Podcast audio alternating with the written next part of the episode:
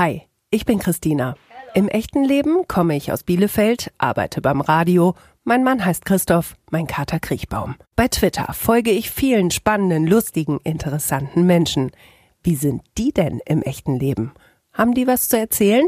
Ich horch mal. Folge 19. Dimi, Alter. 28. Ich lebe in. Graz, Bei Twitter bin ich. Halbgrieche, Auf einer Skala von 1 bis 10. 10 ist das Beste. Geht's mir gerade? 8. Für eine 10 bräuchte ich. Berufliche Sicherheit, Das macht mich momentan ein bisschen wahnsinnig. das wechselhafte Wetter, Das ist mir gerade total egal. zum Teil meine Arbeit, Das würde ich gerne von meinen Eltern wissen. wann sie wussten, was sie in ihrem Leben erreichen wollen, Dafür habe ich mich zuletzt entschuldigt. dass ich zu schnell geurteilt habe, Bei diesem Gedanken muss ich lächeln. wenn ich an das Schnurren meiner Katzen denke.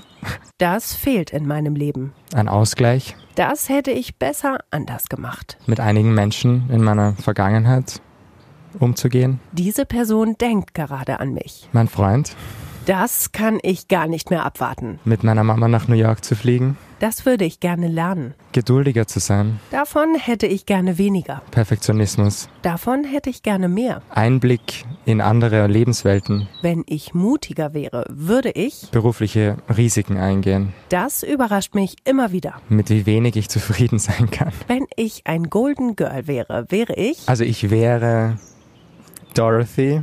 Ich würde gerne Blanche sein, aber ich wäre wahrscheinlich Dorothy. Ja. Dimi, herzlich willkommen zu deiner ganz eigenen Folge in Echt jetzt. Hallo. Dimi, ich bin ein bisschen geflasht, weil ähm, ich dich tatsächlich hier in Graz besuche. Ich es bis nach Österreich geschafft habe. Du hast sofort gesagt, ja, ich mache gerne mit. Warum?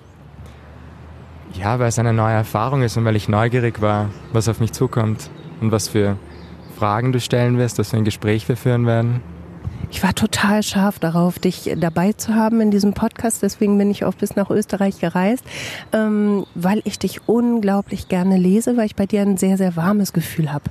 Ähm, ich habe meine These aufgestellt, dass es warme Accounts gibt und kalte Accounts im Sinne von liebevoll. Und ich finde ähm, deinen Account sehr liebevoll. Ich weiß über dich, dass du Halbgrieche bist. Ich weiß, dass du deine Doktorarbeit gerade geschrieben hast. Ich weiß, dass du einen Freund hast. Ich weiß, dass du Katzen hast. Und ich weiß, dass du die Golden Girls liebst. Ist es richtig soweit? Das ist alles sehr richtig, ja. Und ich glaube, das ist auch schon vieles von dem Wichtigsten, was es über mich zu wissen gibt. Ja. Empfindest du dich selbst als, als warmen Account, wenn man meine These jetzt mal so verfolgen möchte? Ich habe selbst noch nicht so drüber nachgedacht, aber ich würde schon sagen, ja. Und ich bemühe mich auch irgendwie eher positiv zu sein am Account und quasi über positive Dinge zu schreiben, auch humorvoll zu sein, einfach sicher auch immer wieder bei ernstere Themen, aber ja, mehr Fokus eben auf das Schöne und positive, Lustige zu legen. Wie ist es im echten Leben? Heute geht es ja um das echte Leben. Bist du ein positiver Mensch? Schon. Ähm, also ich habe auch das Gefühl, dass ich auf Twitter schon so rüberkomme, wie ich im echten Leben auch bin. Nur wenn es mir dann ab und zu auch richtig schlecht geht, was auch vorkommt, dann merkt man das auch, weil ich ein paar Tage dann keine Tweets schreibe zum Beispiel. Einfach weil ich dann teilweise nicht weiß, was ich schreiben soll oder wie ich das verarbeiten soll. Und ja, also ich habe natürlich, wie jeder normale Mensch, Höhen und Tiefen. Und auf Twitter verarbeite ich aber eben eher die Höhen als die Tiefen. Weil du dann eher den Rückzug brauchst, wenn es Zeiten gibt, wo ähm, es dir nicht gut geht oder warum? Ja, wenn ich verunsichert bin oder selbst noch nicht ganz weiß, wie ich mit einer Situation fertig werde, dann habe ich das in der Vergangenheit. Ich bin ja schon sehr lange auf Twitter. Also 2011, 2012 habe ich auch sehr emotionale Dinge geschrieben, sehr oft und gr größtenteils eigentlich. Ähm, damals kam dann irgendwann die Kategorisierung auf Twitter in sogenannte Emo-Accounts auch. Da hätte man mich sicher dann auch in diese Schublade äh, schmeißen können. Aber ja, mittlerweile gehe ich da einen Schritt zurück, wenn es mir nicht gut geht im echten Leben und ja, ab und zu teile ich dann auch das. Also ich hatte ja auch immer wieder Phasen ähm, beim Schreiben meiner Dissertation zum Beispiel, da, als es mir nicht gut ging oder auch ähm, in der Beziehung zu meinem Vater, was so auch eine Konstante ist auf meinem Account. Also das teile ich dann schon immer wieder bewusst, aber ansonsten gehe ich da einen Schritt zurück und versuche ja, das nicht mehr so quasi mit allen im Internet zu teilen. Wo du gerade deinen Vater ansprichst, da habe ich ein bisschen mitgefiebert. Ähm, es gab vor ein paar Monaten ein ganz, ganz elementares Treffen ähm, zwischen dir, deinem Vater und auch deinem Freund. Magst du davon erzählen? Ja, also ich glaube, das ist einer der absolut wichtigsten Momente in meinem bisherigen Leben, auch weil ich zu dem Zeitpunkt überhaupt kein, also überhaupt nicht mehr erwartet hatte, dass es dazu kommen wird. Es war dann so überraschend. Mein Vater war jetzt zum ersten Mal seit neun Jahren in Österreich wieder. Und zum ersten Mal hat sich auch räumlich die Chance ergeben, dass es zu diesem Treffen kommen könnte. Und mein Vater, also ich bin seit acht Jahren bei meinem Vater geoutet. Es war für ihn ein Riesenproblem eine lange Zeit. Und mit meinem Freund bin ich jetzt schon fast sechs Jahre zusammen, also auch das weiß er. Und als er dann in Österreich war, so äh, nach Weihnachten vor Silvester, war es, es hat den Eindruck gemacht, als, als würde es nicht zu dem Treffen kommen und das hat mich ziemlich belastet. Und plötzlich, und das hat mich so überrascht, meinte mein Vater dann auf einmal, ja, ähm, ich würde deinen Freund gern kennenlernen. Ich würde Lukas gerne kennenlernen. Er hat sogar seinen Namen gesagt, was für mich, das klingt so absurd, aber allein, dass mein Vater den Namen meines Freundes ausgesprochen hat, das war für mich so eine intensive Erfahrung. Und dann, dass er dieses Treffen auch noch wollte. Und wir waren dann alle sehr nervös. Also für meinen Vater kann ich nicht sprechen, aber ich nehme an, er war auch nervös. Aber zumindest mein Freund und ich, wir waren beide extrem nervös. Und es war dann aber so eine Überraschung in jeder Hinsicht, weil mein Vater war so bemüht und, und so warm eben auch und so herzlich meinem Freund gegenüber. Mein Freund hat sich natürlich auch sehr bemüht. Also es war ohne Übertreibung für mich ein lebensveränderndes Treffen. Also und ich habe darüber eh auch getwittert dann, dass seitdem habe ich ähm, auch mehr Kontakt zu meinem Vater. Und wenn wir telefonieren, fragt er mich auch immer, wie geht's Lukas und richtet auch immer liebe Grüße aus.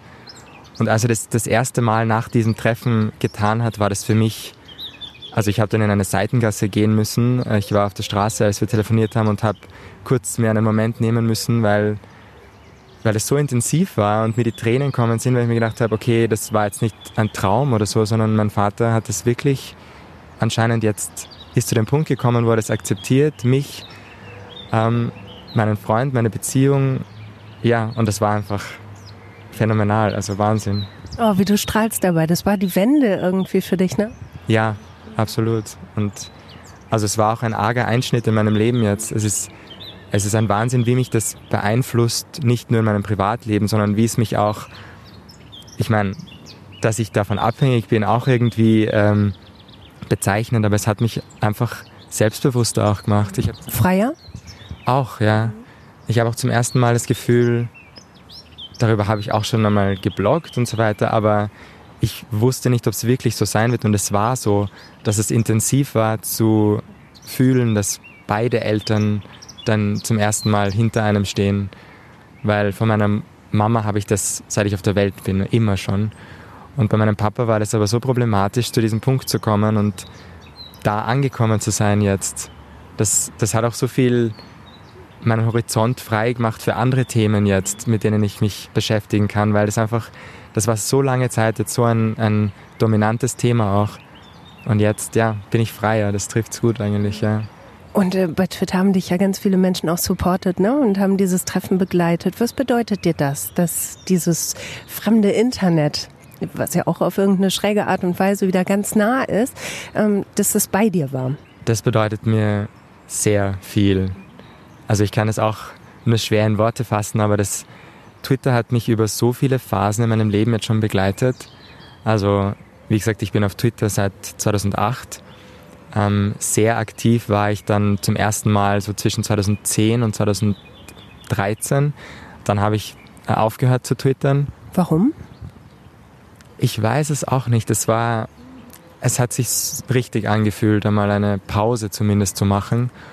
Und ich habe ja, das ist dann ein anderes Thema, über das wir dann gleich auch sprechen können, ähm, meinen Twitter-Account ein bisschen so aufgezogen wie eine Serie ähm, und es war für mich dann quasi so das, das Serienfinale, war 2013. Ich hatte irgendwie das Gefühl, Ähm, also ich habe mein erstes Studium damals abgeschlossen und einiges hat sich verändert in meinem Leben und ich hatte das Gefühl, okay, ähm, meine Höhepunkte auf Twitter sind vorbei und ich, ich belasse es jetzt dabei. Und habe dann quasi 2013 aufgehört zu twittern. Ich muss mal, ich hole gerade einmal Luft, weil ich einmal äh, gerne von dir eine Zusammenfassung hätte der Season One ähm, auf Twitter, deiner persönlichen Season One. Ähm, also dieser erste Zeitraum zwischen 2010 und 2013, das waren so äh, vier Staffeln eigentlich. Mhm. Und ähm, das Wichtigste da war eigentlich ähm, mein Studium. Das war und überhaupt mein Erwachsenwerden. Also äh, als ich zu, studieren begonnen habe im ähm, Oktober 2010, war das für mich eine sehr, sehr intensive Zeit, äh, in der ich sehr schnell auch sehr viel über mich erfahren habe. Und ursprünglich wollte ich ja was anderes studieren, aber als ich dann Sprachwissenschaft studiert habe, ähm, bin ich auch schnell zu dem Entschluss gekommen, dass ich quasi an der Uni bleiben will, in der Wissenschaft bleiben will. Also ist auch nicht normal, glaube ich, dass so viele 19-Jährige da so eine Eingebung haben und sich denken, ah, ich will unbedingt Uni-Professor werden. Aber das ist zum Beispiel da passiert in der Zeit. Was hättest du eigentlich studieren wollen? Film. Film? Ja. Okay. Ursprünglich wollte ich Film studieren und das ging dann aber leider nicht. Also wir haben eine sehr, also eine Uni in Österreich, in, in Wien, die Filmakademie, wo man ähm, studieren kann, auch ohne Studiengebühren. Allerdings ähm, hätte ich dafür nach Wien ziehen müssen. Und auch das ist sich mit meinen finanziellen Begebenheiten ging sich nicht aus.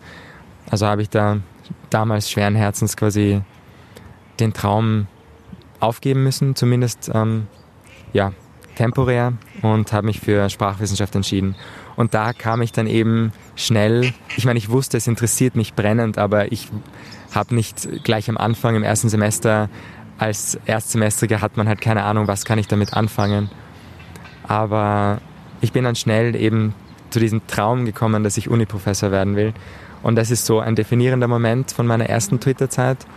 Und dann ähm, meine damalige Beziehung, die auch nicht so, ähm, wie soll ich sagen im Nachhinein, ähm, prickelnd war ähm, und wegen der es mir sehr oft schlecht gegangen ist. Und da kann ich den Kreis zu vorhin schließen. Da habe ich damals halt schon sehr viel im Internet auch geteilt über diese Beziehung quasi.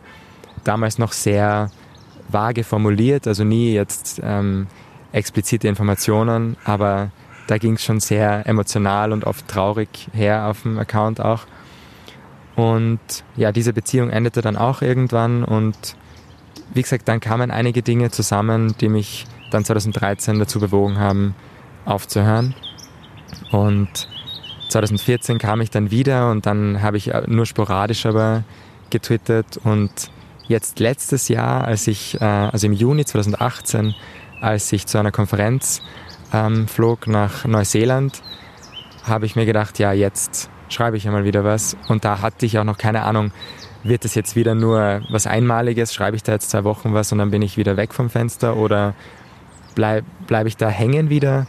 Und seitdem ist es phänomenal einfach. Also seitdem hatte ich auch wieder so viele Momente, wo die Leute auf Twitter quasi für mich da waren auch, wenn man das so sagen kann.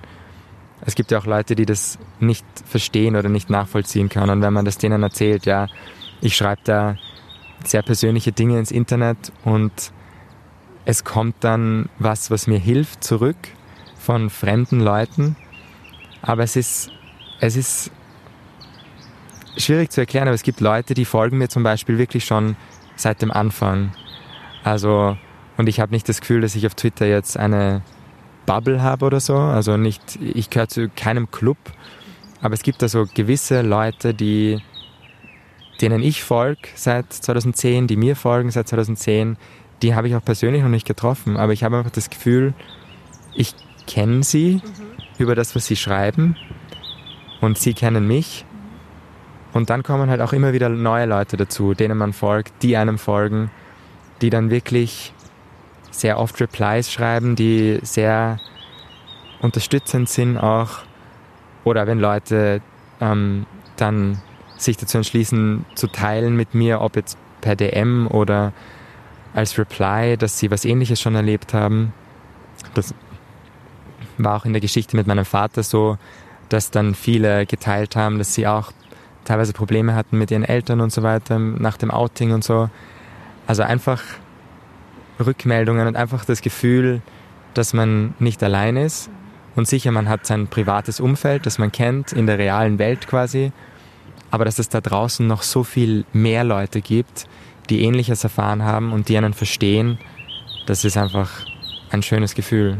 So habe ich uns eben auch angekündigt bei Twitter. Ich habe geschrieben, ähm, ich treffe jetzt in einer fremden Stadt einen fremden Mann, von dem ich das Gefühl habe, dass ich ihn kenne, weil ich ihn lese. Und das ist ja für viele Menschen ähm, habe ich schon oft erzählt an dieser Stelle, ähm, für mein Umfeld vollkommen unvorstellbar, warum ich Dinge ins Internet schreibe ähm, und man so viel zurückbekommt und so viel ähm, Wertschätzung auch bekommt. Also vielleicht hat das auch was mit einem Selbstwert zu tun, den man aufpolieren muss. Ist das so? Schon, wahrscheinlich, ja. Also es ist, es kommen bei mir mehrere Dinge zusammen. Es ist auch so, dass ich sehr kreativ bin und dass ich äh, in meinem jetzigen Beruf nicht immer das Gefühl habe, dass ich quasi meiner Kreativität freien Lauf lassen kann. Und auf Twitter kann ich einfach schreiben, was ich will. Ich kann mit Sprache spielen, auch wenn ich will. Ich kann ähm, quasi mit Erzählkunst spielen. Deshalb habe ich eben meinen Twitter-Account auch wie eine Serie aufgezogen, weil ich mein Leben auch zum Teil wie eine Serie sehe, einfach ähm, mit dramatischen Wendungen etc. Und dann verarbeite ich das einfach so auf Twitter. Welche Serie bist du bei Twitter? Mit welcher Serie wäre es am meisten vergleichbar? Also ich glaube, es gibt keinen Vergleich für meine Serie. Ähm, ich habe meiner Serie den Titel gegeben, ähm, Die Tagebücher eines Halbgriechen. So wird sie dann quasi auch heißen. Also ich habe auch begonnen, ich weiß, das ist so ein Lebensprojekt, ich weiß nicht, ob ich das jemals zu Ende führen werde, aber ich habe auch begonnen, ein Buch zu schreiben quasi ähm, so lustig verarbeitete Memoiren quasi. Den ersten Teil habe ich auf Twitter auch schon mal gepostet. Ähm, und das würde dann eben auch so heißen. Und ähm, ja, wenn ich jetzt an Serien denke, wäre es eine Mischung aus sehr vielen Serien. Also aus Comedy-Serien, aber dann auch sehr dramatischen Serien. Sicher. Was ist, was ist mit drin? Game of Thrones, Golden Girls, äh, Falcon Crest, Denver Clan. Ach, Falcon Crest kennst du ja gar nicht. Bitte. Das, ja, kennst du? Ja, ja. Okay. Ähm, also Golden Girls ist auf jeden Fall drinnen. ähm, ja, von den dramatischeren Dingen. Ähm, sehr viele Serien habe ich das Gefühl, die ich sehr gern habe, werden nicht von so vielen Leuten geschaut. Ich kann mich sehr gut identifizieren mit ähm, Veronica Mars. Also ob sie die Serie was sagt, ja. Ähm, die auch ein bisschen so eine Außenseiterin ist, als die Serie beginnt. Ähm, und sehr sarkastisch und so weiter und sich irgendwie beweisen muss in ihrem Umfeld. Ähm, ja, also wie gesagt, das ist ein, aus sehr vielen Serien sehr viele Elemente, aber was sehr eigenes, glaube ich. Sowas gibt es eben noch nicht, habe ich das Gefühl. Also es gibt jetzt doch Gott sei Dank mittlerweile einige Serien, wo auch äh, eben äh, queere oder homosexuelle Charaktere vorkommen und Hauptrollen spielen. Aber ja, das ist ja auch nur ein Thema in meiner Serie quasi, da kommt ja viel dazu. Eben auch diese ganzen Uni-Geschichten und so weiter, Katzen-Stories, also es ist ja sehr bunt. Also, ja. Es ist ja auch dein Leben. Ja. Deswegen kann es diese Serie auch noch nicht geben. Du hast gerade gesagt, ähm, Außenseiter. Ähm, bist du ein Außenseiter oder fühlst du dich als Außenseiter? Gab es Momente, wo du Außenseiter warst oder dich als Außenseiter empfunden hast? Mittlerweile fühle ich mich nicht mehr wie ein Außenseiter, aber es gab schon Momente, wo ich mich nicht unbedingt wie ein Außenseiter fühlte, aber doch sehr allein. Und es war unter anderem ähm, meine Schulzeit auch eben. Das war so eben die Teenagerzeit, wo ich dann schon langsam wirklich verstanden habe, okay, ich bin schwul. Und ich habe es damals aber noch niemandem sagen können oder hatte das Gefühl, ich kann es niemandem sagen. Und dann eben diese Zeit mit dem quasi ganz allein zu leben und dann doch, ich meine, wann war das? Das war 2006, 2007 und so weiter. Ich meine, jetzt ist dann bis 2019 doch einiges Positives passiert, aber damals war das halt dann auch alles noch nicht so. Man hatte dann noch nicht so viele Vorbilder auch im, im öffentlichen Leben und so. Ich, ich, kannte selbst auch keine, keine schwulen Leute. Also da habe ich mich einfach sehr allein gefühlt damit. Und generell, also war ich zum Beispiel in der Schule ähm, natürlich eher mit den Mädels befreundet als äh, mit den Burschen und ja, und auch im Turnunterricht habe ich mich immer wie ein sehr, ja, da habe ich mich wirklich wie ein Außenseiter gefühlt. Also da muss ich im Nachhinein drüber lachen. Aber wir haben, wir hatten einen sehr unkreativen, er war sehr lieb, aber einen sehr unkreativen Sportlehrer. Wir haben quasi acht Jahre lang äh, jede Woche Fußball gespielt und ich bin maximal untalentiert, was, was generell Ballsportarten angeht und überhaupt Sportarten wahrscheinlich insgesamt, aber das war, das war echt, also erstens wird man dann auch immer als letztes natürlich in so eine Mannschaft gewählt. Das kann man dann irgendwann mit Humor sehen. Ja, okay. Ähm, ich habe es dann auch mit Humor gesehen, als teilweise, ähm, wenn ich dann in einem Team war, wollten die dann auch, dass die Teams neu gemischt werden und so, weil ich wirklich, also das war dann schon eine rote Karte für die, wenn ich im Team war, weil ich habe in, in, acht Jahren Gymnasialzeit habe ich, ähm, glaube ich, ein Tor jemals geschossen und es war ein Eigentor. Also es war wirklich, äh, ja. Und da äh, irgendwann habe ich es wirklich dann mit Humor gesehen, weil es war ja wirklich auch nur der Sportunterricht und ja. Entschuldige bitte, dass ich so lache, aber ich sympathisiere maximal mit dir. Ich hatte mal Tennisunterricht zwei Stunden lang und äh, der Tennislehrer sagte, dieses Kind muss zum Klavier oder irgendwo hin, also Ballsportarten und äh, geht gar nicht. Und auch ich wurde immer als Letzte äh, in Teams gewählt, das dicke Mädchen, der Plumpsack, der soll halt nicht mitspielen. Ähm, ja, man, man sieht es retrospektiv mit Humor, aber in dem Moment schmerzt es natürlich auch, ne? Ja, schon. Aber eben deshalb kam auch die Wende, als ich dann, als dann quasi die Schule vorbei war und ich zu studieren begann, weil man kann sich dann halt auch zum Teil neu erfinden. Man fängt dann in einem ganz neuen Umfeld an, lernt so viele neue Leute kennen und es ist so eine prägende Zeit dann auch mit so 18, 19, 20 und ich muss sagen, ich habe da auch viele der heute wichtigsten Leute in meinem Leben damals kennengelernt, quasi, als mein Studium begonnen hat. Und da war ich dann, habe ich mich überhaupt nicht mehr wie ein Außenseiter gefühlt. Also da habe ich mich so angenommen gefühlt und so ja, so akzeptiert und so verstanden und das ist für mich überhaupt das Allerwichtigste. Also ich glaube, wenn ich Leute ähm, verstehen lassen will, warum auch zum Beispiel Golden Girls mir so wichtig ist, ist das dann auch immer wieder diese Idee, dass man sich zum Teil auch seine Familie selbst aussuchen kann. Und ich meine, ich habe zum Teil mit meiner Familie äh, unglaublich großes Glück. Also meine Mama ist, ja, ich habe die beste Mama, die ich mir vorstellen kann.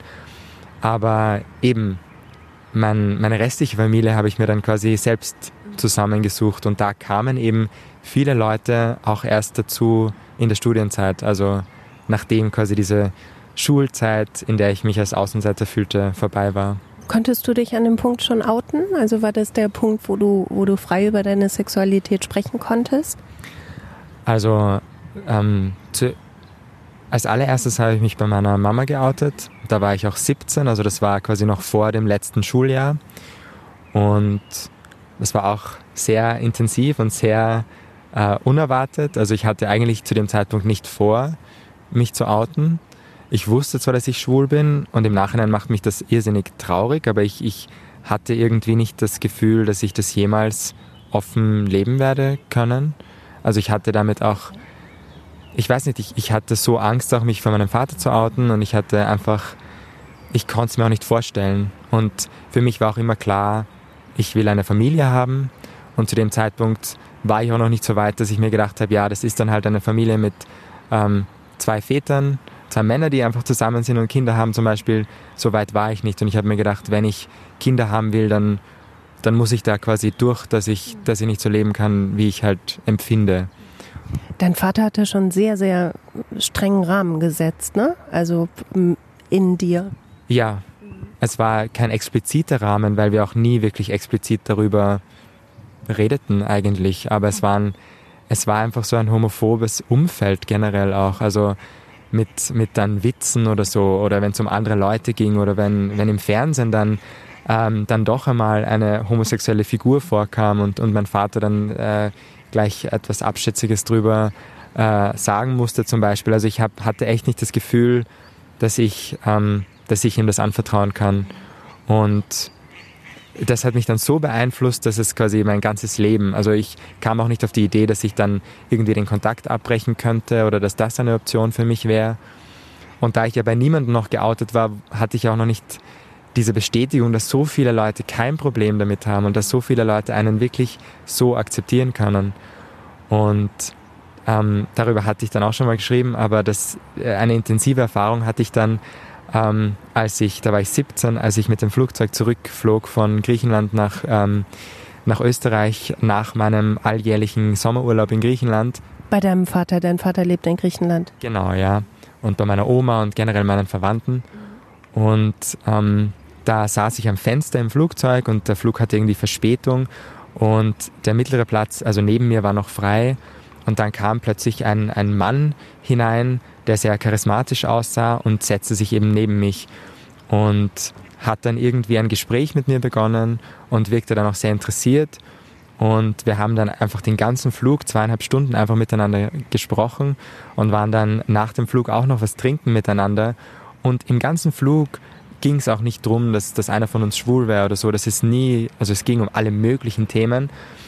Und dann aber, ähm, als wir dann Kaffee trinken waren, noch äh, quasi danach, hat er mich gefragt, ob ich eine Freundin habe. Und das ist auch so, die Frage habe ich damals oft bekommen, eben von meinem Vater immer wieder ähm, oder von anderen Verwandten. Und dann meinte ich so nein und, und entgegnete so, du, hast du eine Freundin?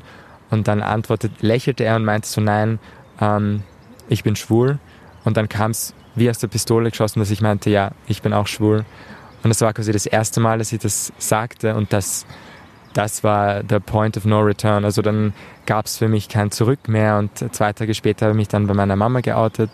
Einen Tag darauf dann ähm, bei meiner besten Freundin, mit der ich noch immer sehr gut befreundet bin. Und dann war es das einmal für eine Zeit lang und dann ein halbes Jahr später, so am Ende der Schulzeit, dann auch bei meinen anderen Klassenkameraden und dann erst ein Jahr später bei meinem Vater. Also das war dann wirklich der letzte und es war dann auch so, wie ich es erwartet hatte, also relativ negativ. Aber ja. Was war das für ein Gefühl, als du ähm, dem Mann aus dem Flugzeug gesagt hast, ja, ich bin schwul. Ich bin auch schwul. Ähm, du hast dabei so durchgeatmet, äh, als du es erzählt hast. Wie war das? Also das war irrsinnig befreiend. Das, weil ich es endlich aussprechen konnte. Also das Arge ist ja auch, dass ich es lang danach nicht mehr so leicht aussprechen konnte wie in dem Moment. Also auch als ich mich bei meiner Mama dann geoutet habe, war das keineswegs einfach. Auch bei meiner besten Freundin dann überhaupt nicht einfach. Also bis ich dann diesen Satz, ich bin schwul, wirklich so selbstbewusst dann äußern konnte, hat es dann noch länger gedauert. Aber da, ähm, bei diesem Mann damals, ich weiß nicht, das, das hat sich einfach so richtig angefühlt und es war einfach der richtige Moment. Und ich glaube, es hat einfach zum ersten Mal so raus müssen. War das so stilles Einvernehmen?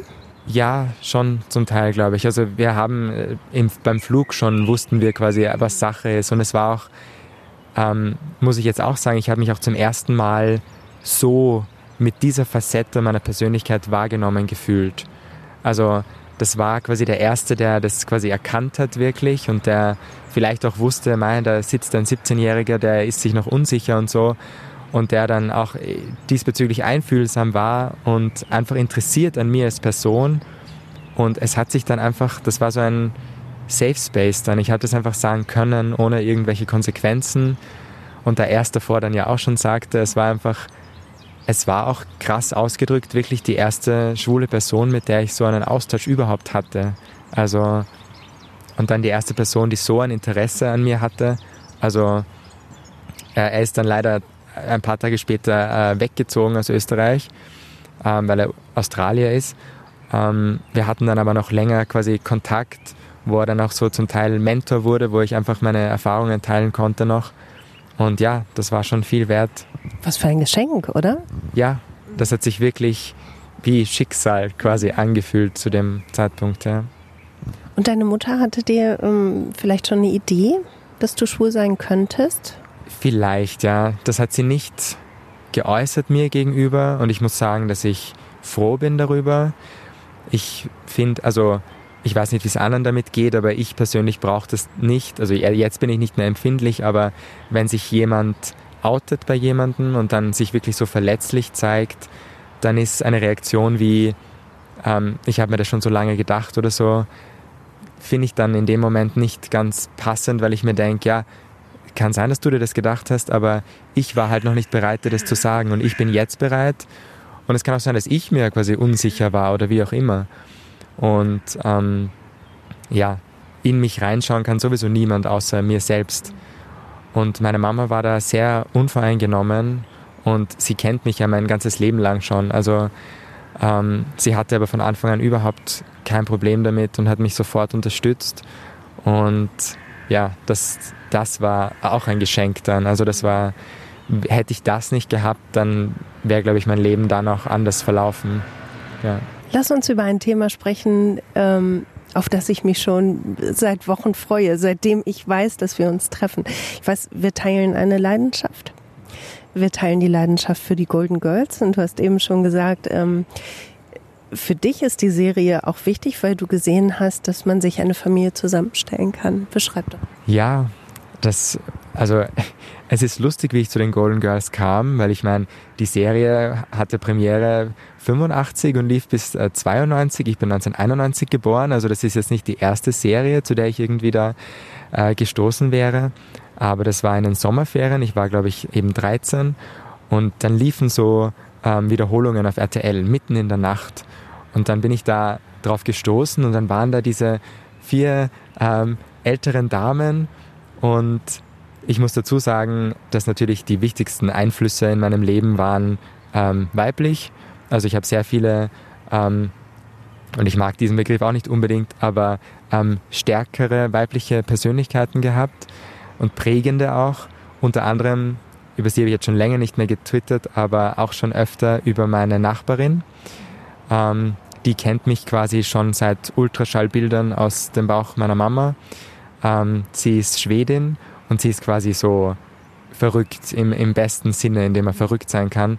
Und ähm, deshalb haben mir die Golden Girls auch sofort irgendwie so zugesagt. Und auch eben, weil es so eine Familie darstellt, so eine unkonventionelle. Und weil es einfach so ein zeitloser Humor auch ist. Und weil, ja, sie machen sich teilweise lustig übereinander, aber es ist eben nie böse und es geht nie ähm, ja, es bleibt immer warm. Da komme ich zu dem zurück, was du über den Twitter-Account meintest. Das, es bleibt immer bei diesem Warmherzigen und, und das mag ich so an der Serie. Und wie gesagt, ich glaube, ich habe alle Folgen jetzt schon über zehnmal gesehen und ich, ich schaue sie teilweise immer noch vorm Einschlafen, weil einfach, das ist, es gibt mir einfach so ein schönes Gefühl auch und, und ja, und ich habe auch letztes Jahr sogar ähm, einen Fanbrief an, an Betty White geschrieben. Nein, ja. Leider ist, ist er anscheinend nie angekommen. Also, ähm, weil ich habe dann auch so mit Sendeverfolgung und so weiter, das dann war auch richtig teuer, das nach LA zu schicken. Mhm. Ähm, ich weiß nicht, ob es nicht die richtige Adresse war oder so, aber es kam anscheinend nie an. Ich habe sogar Fotos meiner Katzen beigelegt. Also das ist wirklich, äh, glaube ich, das Nerdigste, was ich jemals hätte tun können. Aber weil auch sie so ein Tierfan ist, Betty White, und ähm, und habe dann auch niedergeschrieben, wie, wie viel mir die Serie einfach bedeutet. Ja, keine Ahnung, vielleicht kommt es ja doch irgendwie noch an oder, oder ich werde es nochmal schicken, ich weiß es nicht, aber ja, wie gesagt, die, die Serie bedeutet mir echt viel, ja. Ich bin ja geringfügig älter als du und habe diese Serie noch in Echtzeit erlebt. Und bei mir ist es so tatsächlich, wenn ich ähm, die Titelmusik höre, dann ist es schon gut. Also in, es gibt Momente in meinem Leben, da ist viel und ähm, da ist ganz viel Wust in meinem Kopf. Und wenn ich dann genau wie du abends im Bett liege und, und die Golden Girls laufen lasse und die Musik beginnt, in dem Moment ist es gut. Fühlst du es auch so? Ja. Und jetzt ist es so wie quasi, wie soll ich das sagen, es ist schon so ein Gewohnheitsgefühl. Aber es war auch sehr intensiv, als ich die Serie entdeckt habe, als ich die Folgen dann zum ersten Mal gesehen habe. Es war dann alles auch wieder so äh, schicksalhafter Zufall. Ähm, dass äh, in dem Jahr, als ich sie im Fernsehen entdeckt habe, kam auch die erste Staffel auf DVD raus. Die habe ich mir sofort dann auch gekauft und habe sie auch nach Griechenland mitgenommen. Und da war ich eben 13 und, und da war das auch noch alles sehr intensiv so, dass ich verstehe, dass ich schwul bin und so weiter und dann eben aber in diesem Umfeld in Griechenland sie nicht verstanden fühlen und so. Und dann habe ich einfach diese Folgen mir angeschaut, auch in Griechenland auf DVD, wenn es mir auch nicht gut ging teilweise. Und dann waren da diese vier Damen, die einfach auch so tolerant waren. Es gibt ja auch Folgen, da ähm, der Bruder von Blanche ist schwul. Das, äh, sie hat damit am Anfang natürlich äh, kurz zu kämpfen, aber innerhalb von 30 Minuten, innerhalb von der Folge kommt sie zu dem Schluss, du bist mein Bruder, ich akzeptiere dich so, wie du bist, ich liebe dich natürlich trotzdem. Ähm, und ja, und das zu sehen, dass es das gibt, das war für mich auch ja, teilweise das erste Mal. Und beim Käsekuchen wird immer alles gut, immer. Ja, und ich, ich liebe Käsekuchen auch wirklich, ja. Also. Ein Freund von mir hat mal gesagt, ich wäre die garstige Sophia mit dem Herzen von Rose. Und äh, ein, ein schöneres Kompliment kann es für mich nicht geben. Kannst du das nachvollziehen? Ja, also ich, ich habe alle vier total gern, muss ich sagen. Und ich, ich finde, sie haben alle vier auch ein sehr gutes Herz. Du hast aber gesagt, du wärst Dorothy, wärst aber lieber Blanche. Blanche, äh, für alle die, die jetzt vielleicht nicht so sehr im äh, Universum sind, ähm, Blanche ist ja so der Vamp. Du wärst gerne ein Vamp? Ja, ich finde, Blanche hat, ähm, hat ein sehr gesundes Selbstbewusstsein. Ähm, vielleicht zu viel teilweise auch davon. Also ist, äh, ja, ähm, teilweise auch ein verzerrtes Selbstbild, aber sie hat einfach Spaß am Leben und ähm, ja, und denkt sich, so bin ich und ähm, Welt, nimm mich, wie ich bin. Und ja, und Dorothy ist aber eben, ich bin viel eher Dorothy.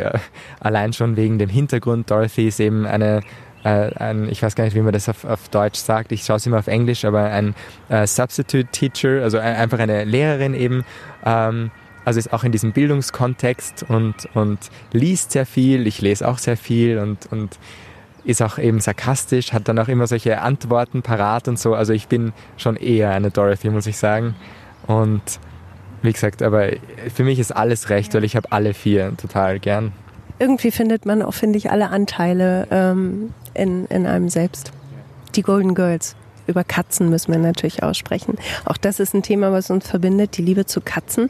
Ähm, du twitterst auch sehr, sehr viel über deine Katzen und ich würde sagen, es ist vielleicht auch nicht so der klassische Katzen-Content, weil auch da ähm, spüre ich wieder beim Lesen ganz viel Liebe zu, zu deinen kleinen Viechern. Ja, absolut. Also meine Katzen sind mir sehr wichtig. Ich bin ein Katzenmensch von Geburt an quasi. Also ähm, meine Eltern hatten damals eine Katze, die war, als ich vom Krankenhaus als äh, Neugeborenes quasi nach Hause kam, war sie schon drei Jahre alt. Ähm, das heißt, sie war immer älter als ich und sie wurde insgesamt äh, 19 Jahre alt. Also bis zu meinem, ja, bis ich 16 Jahre alt war, war sie quasi immer da. Und es hat immer eine Katze bei mir daheim gegeben. Und ähm, kurz nachdem sie dann verstorben ist, kamen quasi zwei neue Katzen ähm, das sind Willi und Maya, das sind Geschwister. Ähm, die kommen von einem Bauernhof und ja, äh, sie sind einfach so, ich weiß nicht, sie sind katzenuntypisch zum Teil, weil ich, ich kriege auch sehr oft Besuch und der Besuch ist dann so überrascht, wie, wie liebenswürdig meine Katzen sind und überhaupt wie wenig Exzentrisches sie haben oder zumindest nicht negativ Exzentrisches.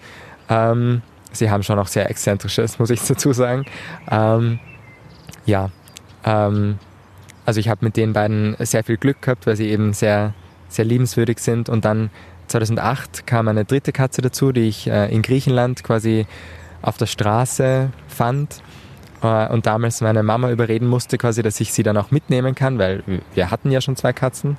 Und ähm, ja, aber bin auch sehr froh drüber, Sie heißt Gina. Der Name kommt von meinem Vater. Ich habe sie eben damals in, in, Griechenland schon gefunden und die ersten paar Wochen war sie dann eben in Griechenland bei uns.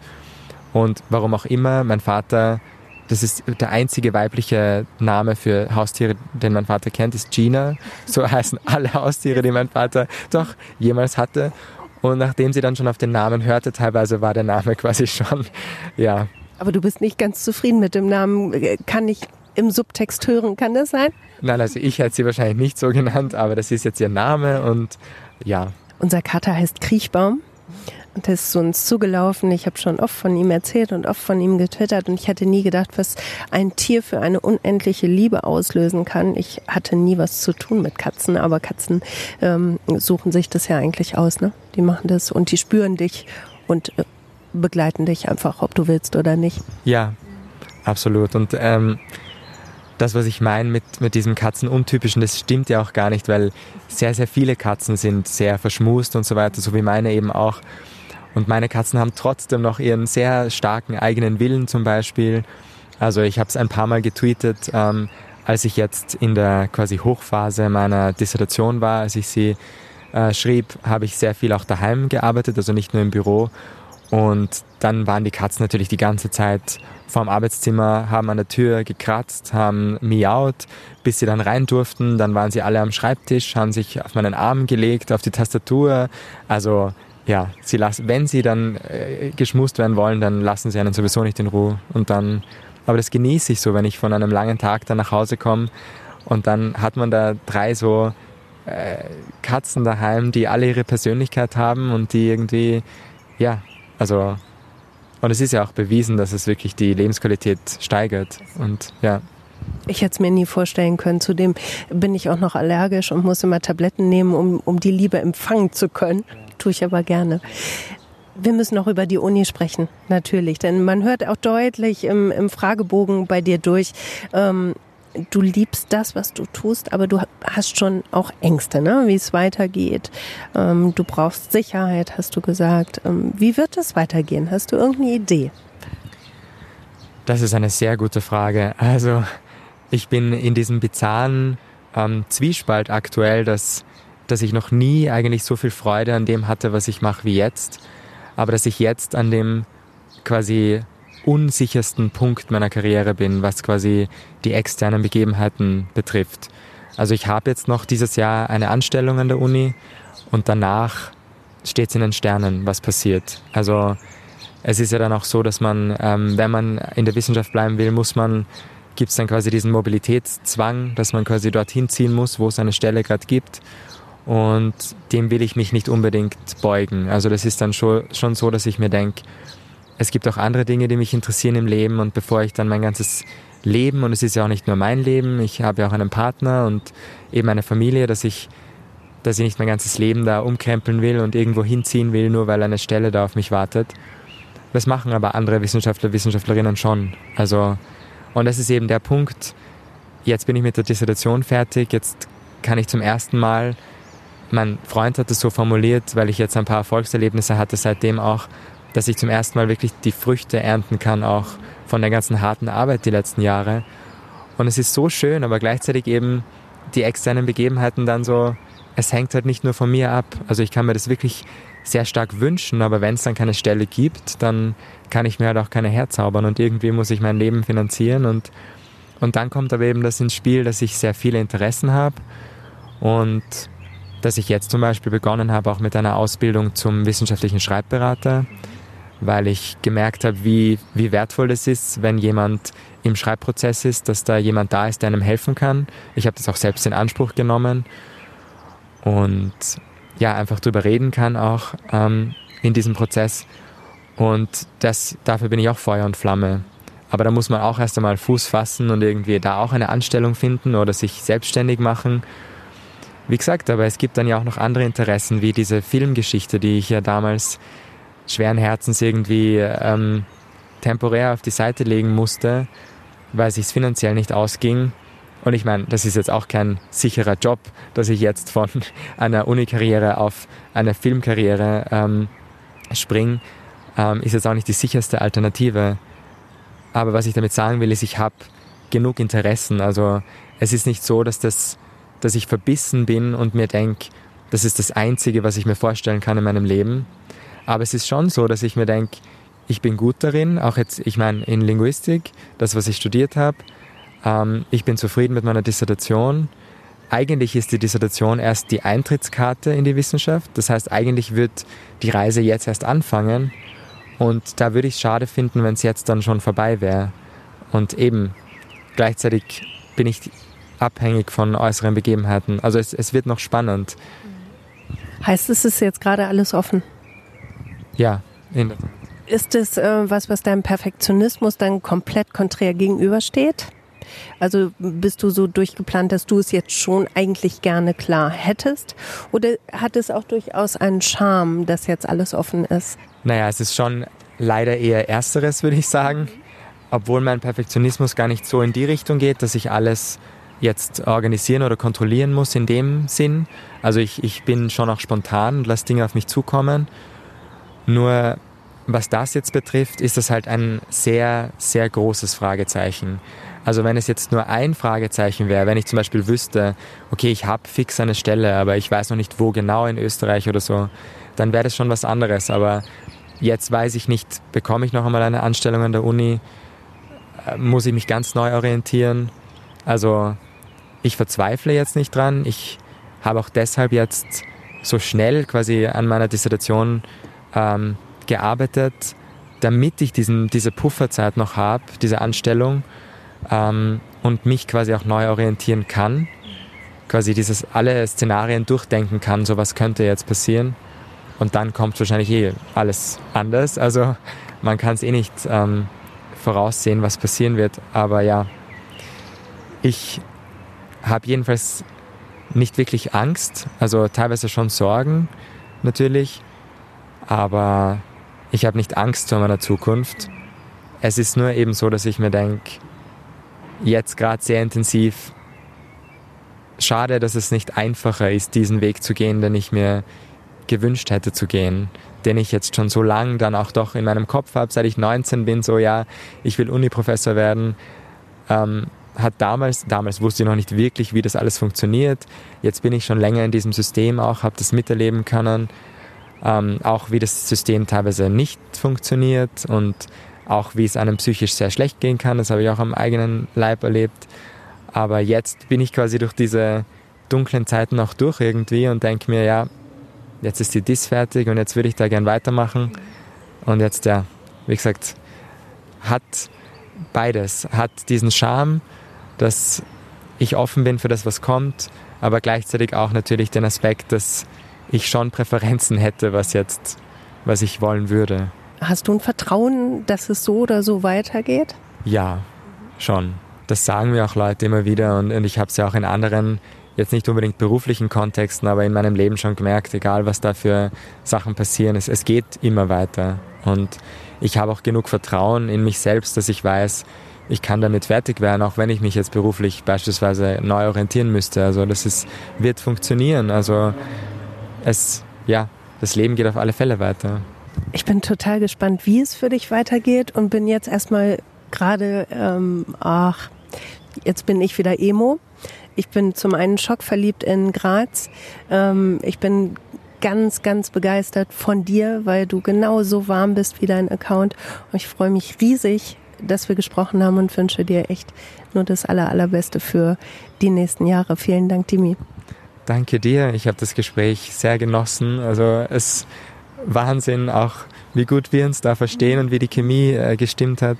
Ähm, vielen Dank, dass du mich gefragt hast und ich bin froh, dass ich ein Teil von diesem tollen Projekt sein kann. Von Herzen gern, vielen Dank. Vielleicht komme ich einfach nochmal wieder. Sehr gerne, du bist immer willkommen. Dankeschön.